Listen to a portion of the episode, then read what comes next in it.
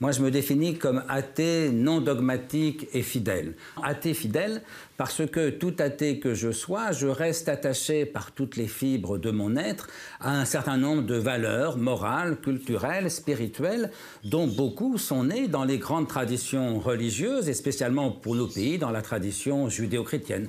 Autrement dit, je, ne crois pas du tout en, Dieu, mais la figure de Jésus-Christ, par exemple, comme homme, euh, me touche, m'intéresse et, m'éclaire. Bref, ce n'est pas parce que je suis athée que je vais cracher sur 2000 ans de civilisation chrétienne. Est-ce que les athées existent encore ou est-ce qu'ils sont en voie de disparition? Est-ce que l'athéisme s'évanouit derrière des combats notamment des combats pour la justice sociale et des grandes idéologies politiques qui remplacent nos grandes religions? C'est ce qu'on va voir dans cette saison. En vérité, je vous le dis. Devons revenir au centre. Real life for your eyes? It is like a finger pointing away to the moon. Bonjour, bienvenue dans Sagesse et Morito, le podcast où le monde et nos convictions s'interrogent, s'enrichissent, se critiquent à la lumière de la sagesse biblique. De Bruxelles à Montréal, en passant par la France et sa capitale, Christelle, Jean-Christophe et Léa vous invitent dans leur conversation à la recherche de l'essence au-delà des apparences.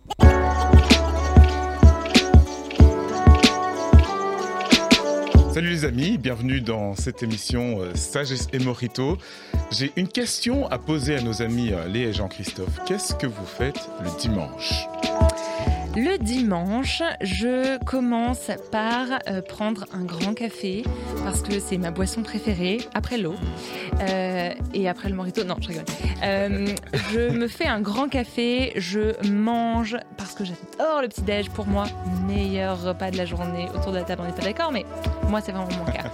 Et puis je vais au marché pour acheter les légumes qui me feront mes bonnes salades vitaminées pour les deux semaines à venir. C'est ce que tu fais le dimanche. Bah, pas que ça, mais. Parce que c'était tellement en détail, je me disais, OK, on va faire une saison sur ce dimanche.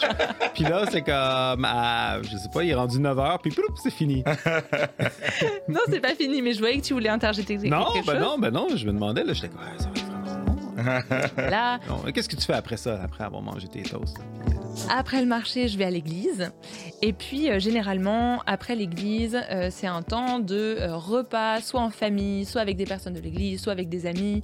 généralement, j'aime bien privilégier une sieste, un moment ou un autre mmh, dans, le dimanche. une balade, un petit peu de, de quoi prendre l'air et, se faire du bien. Et puis après, je me prépare mentalement pour la semaine. Et ça, généralement, ça prend plusieurs heures. Mmh. Mais bon, c'est interne à moi-même. Mmh. Et toi, JC Moi, je dois me lever en criant après mes enfants.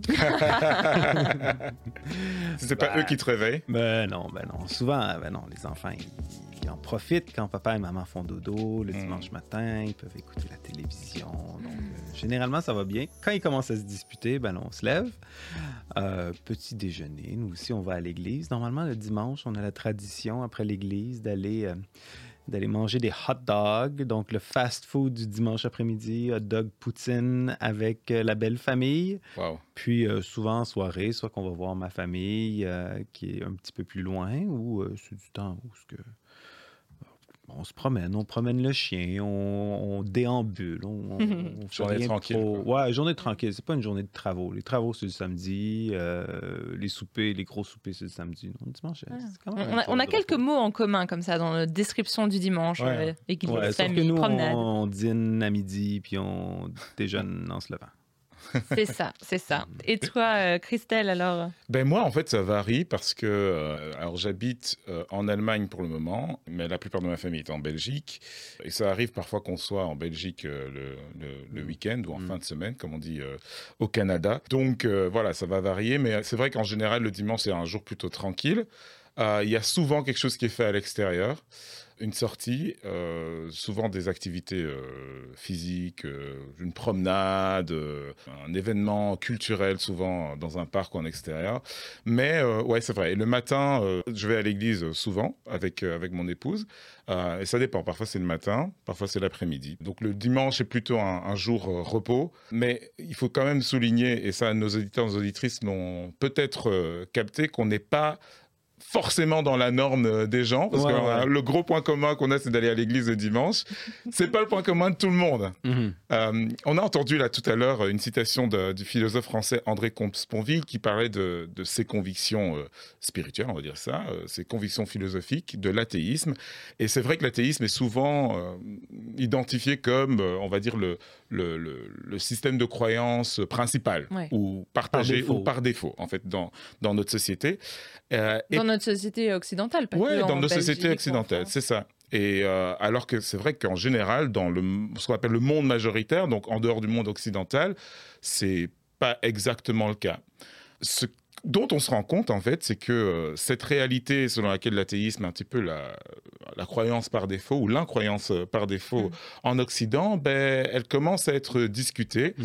Et c'est voilà, on va essayer d'en parler euh, ensemble, surtout parce que ça pointe de façon super intéressante à d'autres questions qu'on veut aborder ici dans Sagesse et Morito. Chose qu'on aime tellement faire, aborder des questions, en discuter en long, en large et en travers. Ouais, ouais, ouais. Puis surtout creuser le- la question du sens derrière les apparences.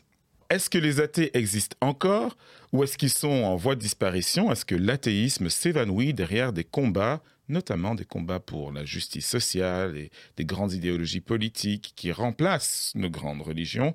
C'est ce qu'on va voir dans cette saison. Et oui, tout à fait. Et chère Christelle, merci beaucoup d'avoir euh, un petit peu lancé euh, le- la grande vision pour euh, à la fois cette discussion, mais aussi toutes celles qui vont suivre dans, dans- dans cette saison de podcast que l'on enregistre chez notre cher Jean-Christophe. Yes, sir! Au Canada! Au Canada Terre de nos aïeux. Oui, Merci, merci. Je profite euh, de euh, ce- cette petite présentation de début d'épisode pour dire un grand merci à notre cher Rémi, qui est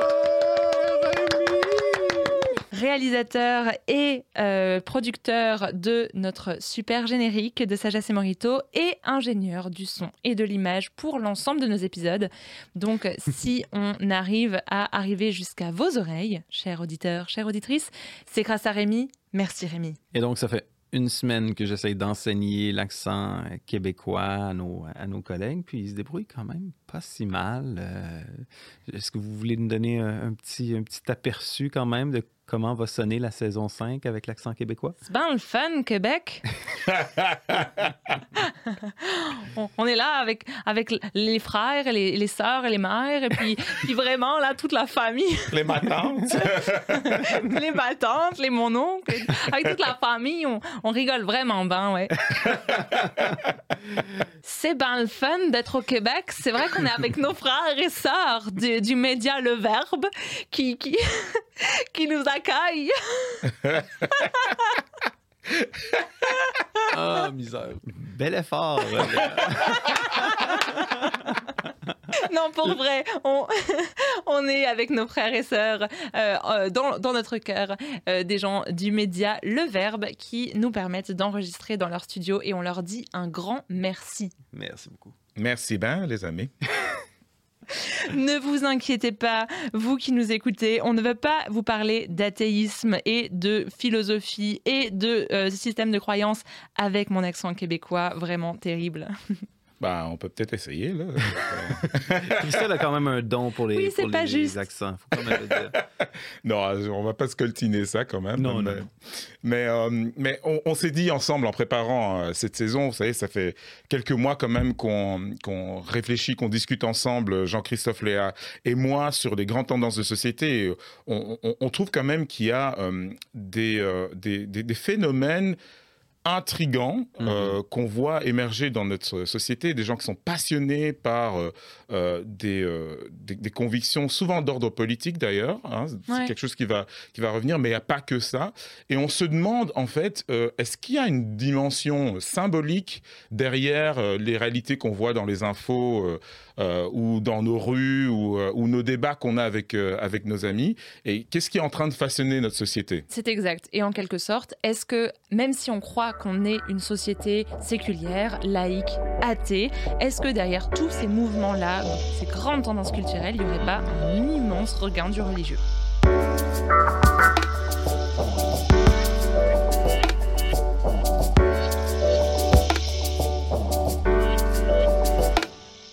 Oui, en, parlant de, sécularisation, justement, euh, c'est euh, c'est un récit, disons, c'est une, une façon qu'on a eu euh, euh, bah, beaucoup au XXe siècle, hein, dans la sociologie de la religion, de d'expliquer le- les transformations dans les sociétés occidentales. Je m'explique.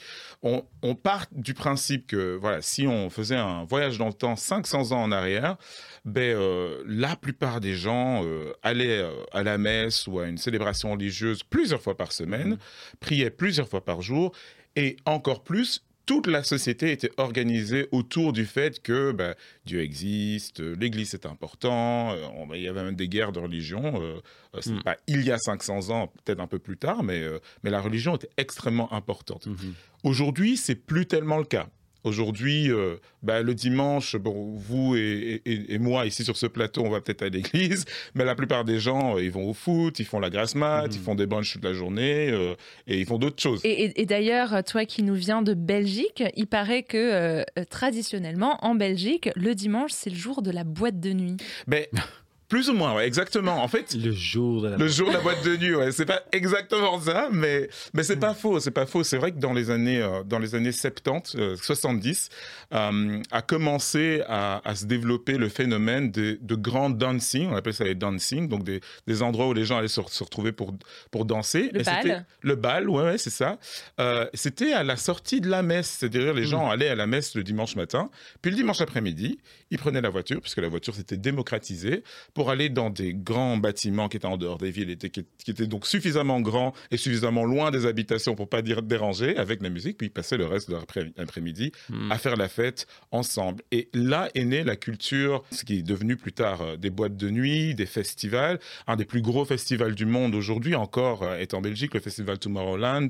Euh, il y a des, immenses festivals en, en- en- en Belgique et, et- et c'est né un petit peu dans la culture bah, de apprendre à faire danser les gens. Ben, Wow. ils ont, on a trouvé cet espace le dimanche. C'était le jour où les gens se retrouvaient pour s'amuser.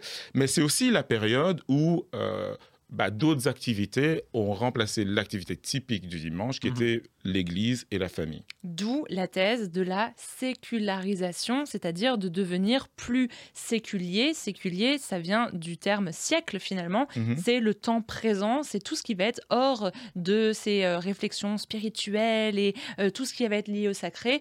Le séculier, c'est tout sans l'Église, C'est en quelque sorte. C'est ça, de moins en moins lié, on va dire, à l'éternité, Mhm. à, ce, à, à cette réalité euh, à, à laquelle bah, la spiritualité et la religion va connecter. Bah, D'ailleurs, le mot religion, ça veut dire être connecté, hein, c'est, Mhm. euh, religaré, re- lié ensemble, lié aux réalités euh, ultimes, lié aux, aux- aux réalités éternelles.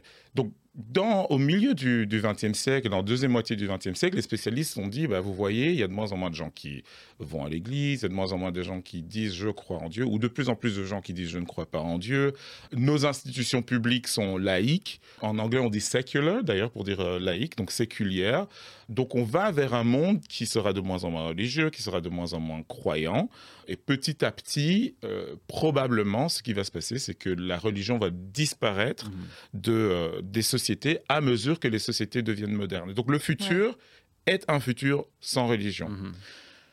Cela dit, euh, aujourd'hui, on se rend compte que c'est pas aussi simple que ça Mhm. et qu'il y a peut-être une brèche dans, dans ce récit, Mhm.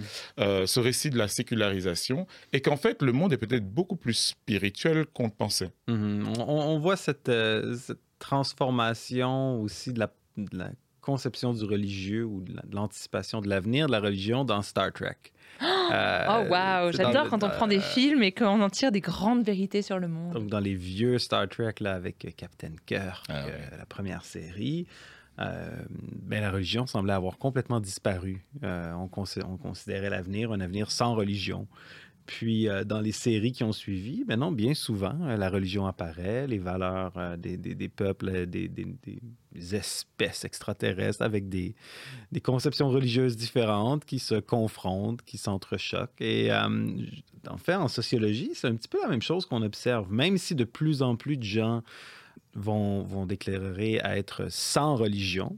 Être sans religion, ça ne veut pas dire être complètement athée ou être sans pratique spirituelle. En fait, je suis persuadé que plusieurs de nos auditeurs euh, ici diraient, s'identifieraient comme sans religion. Mais Mais pas Euh, nécessairement comme athée convaincu. oui, ou ont des pratiques religieuses comme la prière, euh, la, médica... la médication. Peut-être la médication aussi, mais je veux dire, la prière, la méditation, euh, le- le- même la participation à certains euh, rituels ou certains rassemblements religieux. C'est justement qu'est-ce qu'une une étude récente, récemment parue dans euh, le Interdisciplinary Journal of Research on Religion, qui est, qui est paru en 2022, donc tout récemment.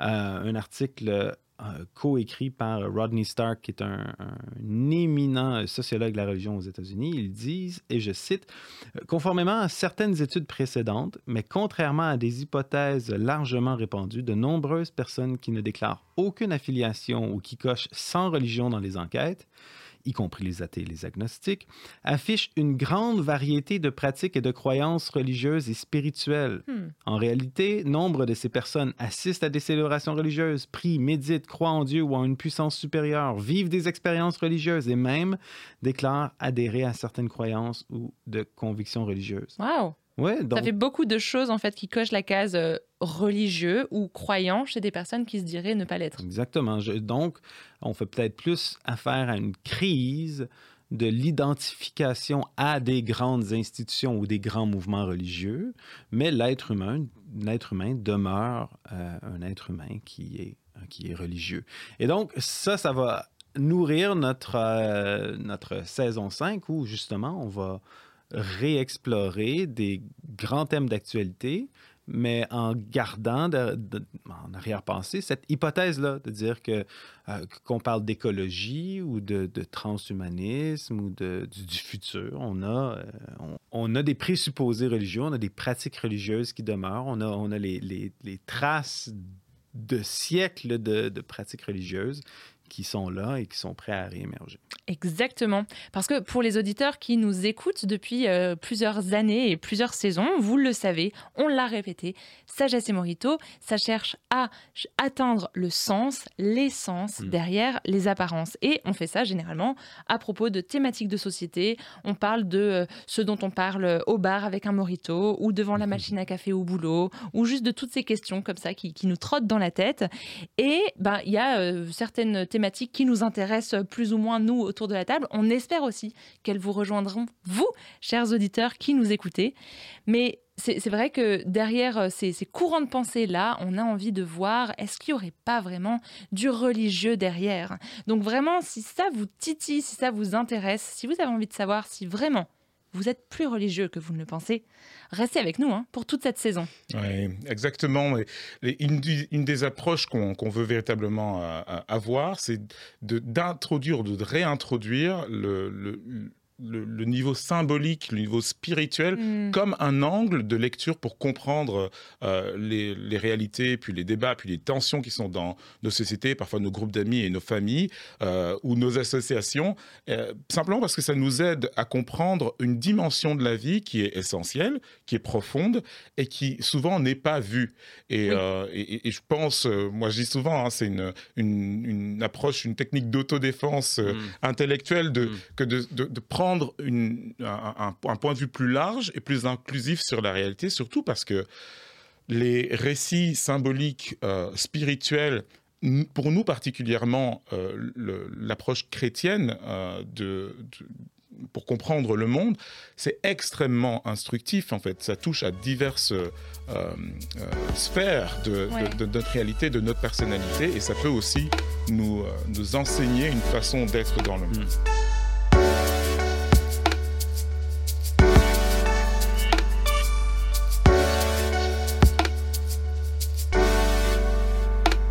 Je pense que c'est quelque chose qui touche beaucoup de nos concitoyens, nos concitoyennes.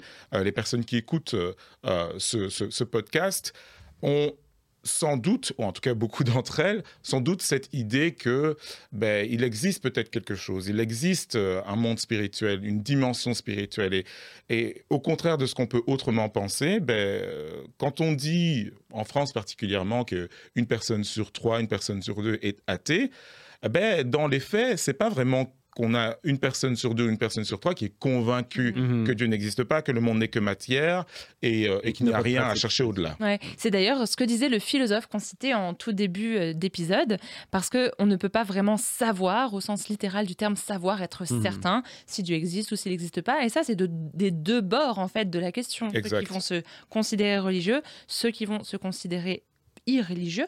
Mais ce que je trouve vachement intéressant chez euh, André Comte-Sponville, c'est de souligner que dans notre euh, euh, société, bien que séculière, euh, laïque, athée aujourd'hui, on est héritier de d'institutions, de réflexions, de, de grandes prises de décision qui ont eux-mêmes été façonnées par la religion, Oui. notamment le christianisme. Oui, exactement. André Comte-Sponville, il va se définir comme un, un, un athée non dogmatique, c'est-à-dire un athée qui ne va pas avoir le dogme de l'inexistence de Dieu, comme euh, euh, de l'autre côté, on peut avoir des croyants qui ont le dogme de l'existence de Dieu. Et un dogme, c'est une, Mhm. une croyance qui est absolument inquestionnable. Euh, ben, euh, il va dire je suis athée parce que je crois que Dieu n'existe pas, Mhm. tout comme des croyants, ben, ils vont dire je crois que Dieu existe. Mhm. Euh, ce n'est pas un savoir, c'est une croyance. En plus d'être euh, ce qu'il dit un athée non dogmatique, il dit je suis un athée fidèle et il va dire je, je suis athée mais je reste attaché aux valeurs morales, culturelles, spirituelles qui sont nées dans les traditions religieuses, tout spécialement dans la tradition Mm. Alors, judéo-chrétienne. Est-ce qu'on a un exemple de ça? Un exemple de, peut-être un article de foi qui reste dans dans notre culture partagée, qu'on soit croyant ou pas, je suppose pour la plupart des gens qui nous écoutent, c'est, euh, on- on va dire, ben, je crois que tous les êtres humains sont égaux. Mm. N'est-ce pas? Euh, Nous sommes tous nés euh, libres et égaux en droit, déclaration euh, des, droits, des droits de l'homme et du citoyen. Eh bien, l'égalité fondamentale entre, entre tout être humain, la, la dignité égale entre tout être humain, c'est ce qu'on appelle un article de foi. C'est-à-dire que on y croit, on va pas forcément le démontrer. hein, c'est une, une- une croyance, un, un- un présupposé, euh, un, postulat, un principe de base sur lequel notre société va fonctionner. Mhm. Euh, alors, c'est intéressant de, de savoir que le concept de l'égale dignité des êtres, des êtres humains, ça c'est euh, un, historien britannique, euh, d'ailleurs qu'on a interviewé dans Sagesse et Morito une ou deux saisons en arrière, qui s'appelle Tom Holland. Il retrace le fil de cette croyance, appelons-le Mhm. croyance, qui fait partie de notre système moderne de croyance séculier. Il va retracer cette idée dans euh, la tradition judéo-chrétienne, dans la Bible. Euh, dans la Bible, on trouve cette idée que l'être humain est créé à l'image de Dieu, ce qui, à l'époque, était déjà une contradiction de beaucoup de croyances euh, alentour qui disaient, mais non, Ouais. il y a des différences. Mhm. Les rois, ils ont une valeur supérieure euh, au commun du peuple. Et, euh, Les maîtres supérieurs aux esclaves, les hommes Exactement. supérieurs aux femmes, Exactement. les voilà. Exactement. Et donc la Bible vient euh, contredire cette idée selon laquelle il y a des inégalités de valeurs euh, essentiellement entre les êtres humains pour dire on est tous égaux. Ben, cette croyance, on l'a encore aujourd'hui. Ça fait partie de notre système de croyance. Maintenant, euh, on va pas tous rares sont les gens en fait qui, qui disent je crois en l'égalité des êtres humains parce que c'est une valeur biblique. Mhm. Ouais, Peu ouais. de personnes vont dire ça, mais pourtant ça l'est. Mais certains même euh, philosophes ou certains athées vont, vont dans ce sens-là, s'identifier comme, euh, comme athées chrétiens, n'est-ce pas? Oui. Oui, exactement. Ben, Il y a un, philosophe athée qui est euh, très connu parce qu'il a beaucoup euh, écrit de livres et puis ces dernières années, il a beaucoup fait parler de lui, qui s'appelle Michel Onfray. Et Michel Onfray, il va décrire l'athéisme qui est très commun dans le monde occidental et notamment en France dans l'espace francophone occidental comme un athéisme chrétien. Et j'avais entendu une fois sur un plateau, il, il- il- il disait qu'il avait réalisé ça, et ça c'est in- intéressant. hein. Ouais. Il avait réalisé ça dans une conversation qu'il avait eue avec un, un- un philosophe athée japonais. Hmm. Et s'est rendu compte à quel point tous les deux qui étaient athées partaient quand même de présupposés différents Hmm. et à quel point le- un, un grand nombre de ces postulats à lui, Michel Onfray, étaient en fait des postulats euh, chrétiens qui étaient très difficiles à, Hmm. à justifier ou à démontrer. Alors, son moyen de s'en sortir, entre guillemets, en tant qu'athée, c'est de- d'opérer une critique de ces postulats Mhm. chrétiens. Par exemple, il va prendre l'exemple de l'amour du prochain. Euh, il, faut, euh, il faut avoir une sorte de compassion envers les autres êtres humains. C'est très connu comme étant une valeur euh, chrétienne. C'est, c'est, quelque chose que Jésus a enseigné directement. Ben, il va critiquer, il va dire ben, oui, il faut aimer le prochain, mais aimer le prochain uniquement si le prochain est aimable. Mhm. Si le prochain fait des choses qui ne sont pas aimables, ben moi, je plaide pour une sorte d'aristocratie, c'est-à-dire que j'aime les gens qui sont aimables et je n'aime pas les gens qui ne sont pas aimables et je les traite différemment. Ce qui est intéressant parce que, en fait, l'enseignement de Jésus, c'est il faut aimer le prochain, mais en même temps, il faut aimer Dieu. Donc, ce sont deux idées qui sont liées l'une à l'autre, mais le problème, c'est que si on, on retire une partie de l'enseignement, ben on, se retrouve, on se retrouve avec des valeurs qui sont un peu boiteuses. Et c'est ce que je trouve intéressant dans euh, la, l'exposition euh, de André Comte-Sponville, c'est qu'il y a cette volonté assez claire de ne pas jeter le bébé avec l'eau du bain, hmm. de peut-être euh, dans ma métaphore, je sais pas, on va dire Dieu ce serait le bébé, allez, le plus gros, mais d'essayer de, de, mettre un filet pour garder l'eau et se dire ah les droits de l'homme, oh, ok on garde, les, l'amour du prochain, hmm, ok on garde. Et c'est et c'est quelque chose qu'on fait tous les jours, mhm. euh, même sans s'en rendre compte, surtout sans s'en rendre compte. Aussi. Bien sûr.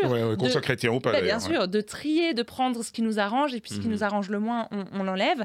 Mais ce qui est toujours très intéressant, qu'on adore faire dans Sagesse et Morito, et on espère que vous trouvez ça intéressant aussi, c'est de réaliser à quel point c'est pas quelque chose de viable de juste chercher à garder l'eau, parce qu'au bout d'un moment, c'est parce que le bébé est dans le bain qu'il y a l'eau qui se maintient.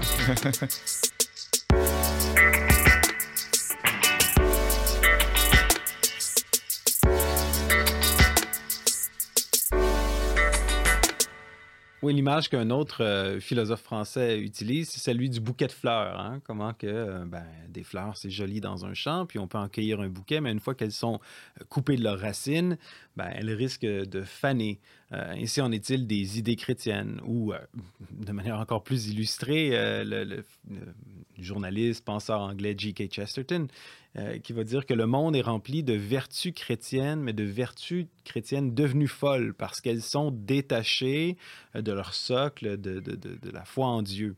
Et, euh, ça se manifeste dans, on va le voir, cette, saison-ci, dans plusieurs idées ou, ou vertus, celui de la, euh, sobriété euh, énergétique, par exemple, ou la sobriété euh, détachée de Dieu, ben, ce n'est pas le même genre de sobriété. la question du, du, wokisme, où ce qu'il y a une recherche, une, sensibilité aux injustices sociales, puis une, une recherche de justice intégrale. Mais une justice intégrale où on exclut l'idée d'un juge universel, par exemple, ben, ça prend une forme tout à fait différente sur le terrain que cette justice qui était euh, promue dans le christianisme. Et, donc, il est en train de s'opérer une mutation en ce moment. la société demeure profondément spirituelle, mais euh, vu qu'il y a quand même un rejet de l'institution, puis souvent un rejet d'une personne qui est, qui, est, Dieu, ben, euh, ces idées-là se reconfigurent, euh, se transforment, puis ben, ont des impacts quand même intéressants qu'on veut analyser avec vous cette saison-ci. C'est mhm. ça, parce qu'on aime beaucoup avec les garçons autour de la table et avec notre cher ingénieur du son et de l'image derrière à la régie. Oui passer des heures à discuter de comment est-ce que ces idées-là, bah, elles se manifestent dans nos mhm. vies, elles se manifestent dans nos discussions au bar ou au bureau, elles, elles ont des impacts sur notre manière de nous traiter nous-mêmes, traiter les autres, et mhm. puis construire des sociétés, et puis euh, décider que tel principe est plus euh, important que tel autre. Et donc, euh, on, espère qu'on va réussir à vous faire rentrer dans nos conversations, on espère qu'elles, vous, qu'elles vont vous plaire, mais on espère surtout que vous vous rendrez compte à quel point on n'a pas envie qu'elles demeurent juste des réflexions abstraites, mais au contraire, comment est-ce que ça peut venir nous enseigner dans le mm. concret de notre existence? Et notamment au fil de la saison, on va essayer de nous, vous donner des pistes de réflexion pratiques sur comment analyser un système de croyances, comment euh, rentrer en conversation avec des personnes qui ont des systèmes de croyances différents, comment ces choses se font, mais vraiment dans le concret du quotidien. Oui, oui, parce qu'il faut réaliser que euh, même si l'institution euh, religieuse est en perte de, vitesse, c'est, on, peut tous être d'accord et c'est absolument indéniable, ben, il reste des individus, des personnes dans la société qui ont tous et toutes des systèmes de croyances. Euh, et Ça. quelque part, on- notre définition de, de la religion, si on, si on, on dit que l'athéisme est en, en perte de vitesse et qu'en en fait, euh, euh, il y a du religieux dans, dans, dans le monde, c'est euh, une, une affirmation du fait qu'il existe toujours des systèmes de croyances et de pratiques qui ont pour fonction de relier, relier les gens entre eux, relier aux réalités ultimes, relier au monde symbolique, euh, relier au, au- au monde spirituel, euh, et reli- relier dans le cas, euh, euh, dans notre cas par exemple, à nous trois, relier à Dieu qui est la réalité ultime. Et il faut, il faut réaliser ça, tout simplement, que, que nous sommes tous et toutes porteurs de systèmes de croyances qui ont une influence sur nous, une influence sur les autres. Au fil de cette saison, du coup, euh, qu'on enregistre ici euh, au Québec, mais qui vous rejoindra, euh, on l'espère, peu importe le coin du monde où vous vous trouvez, on vous invite à venir nous rejoindre dans la conversation en nous cherchant sur les réseaux sociaux et sur le site internet du producteur de Sagesse et Morito, c'est imagodei, imagodei.fr.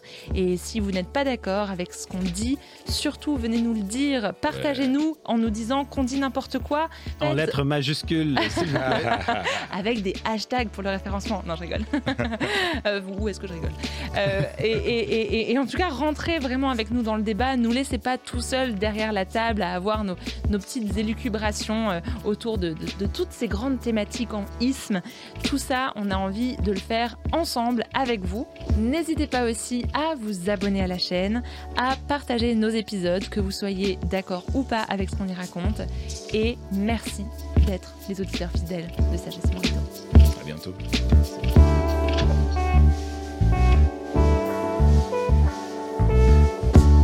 Merci d'avoir été avec nous pour ce nouvel épisode de Sagesse et Morito. Vous pouvez nous retrouver sur imagodei.fr, toutes vos applis de podcast. N'oubliez pas de vous abonner et de nous mettre euh, un petit pouce bleu ou quelques étoiles. Pour nous rejoindre dans l'aventure, vous pouvez nous soutenir sur les plateformes de dons Tipeee ou Patreon. Merci et à bientôt dans Sagesse et Morito. On dit ça, mais moi, je suis- je suis pas capable de faire un accent français. Oui, ton accent français est poussif aussi, donc euh, on est quitte. C'est un accent de dessin animé. hein. Vas-y, vas-y. je n'y arrive guère mieux que toi, chère Léa. Chère Léa. Léa. Léa. Le Léa. C'est vrai, c'est Ah. C'est du bout de la bouche euh, en français. Alors, euh, bonjour les Français, bonjour les frangins, euh, bienvenue à cette nouvelle saison de Sagesse et Morito. Euh, on se retrouve ici à Paris avec mes amis canadiens, euh, Léa, Ah, tu fais bien canadien. canadien, Ouais, très bien. Alors, les Royas, Ah, salam les Roya. et on tient à saluer Rémi, notre ami Rémi à la régie. Bonjour Rémi, coucou. Pourquoi quand tu imites l'accent français, tu, tu, tu- tu imites une version ridicule de moi-même? On se demande pourquoi. Non, non, pas juste de toi, de l'ensemble des Français. Mes chers compatriotes, vous êtes Cuculapraline dans euh, la vision de JC.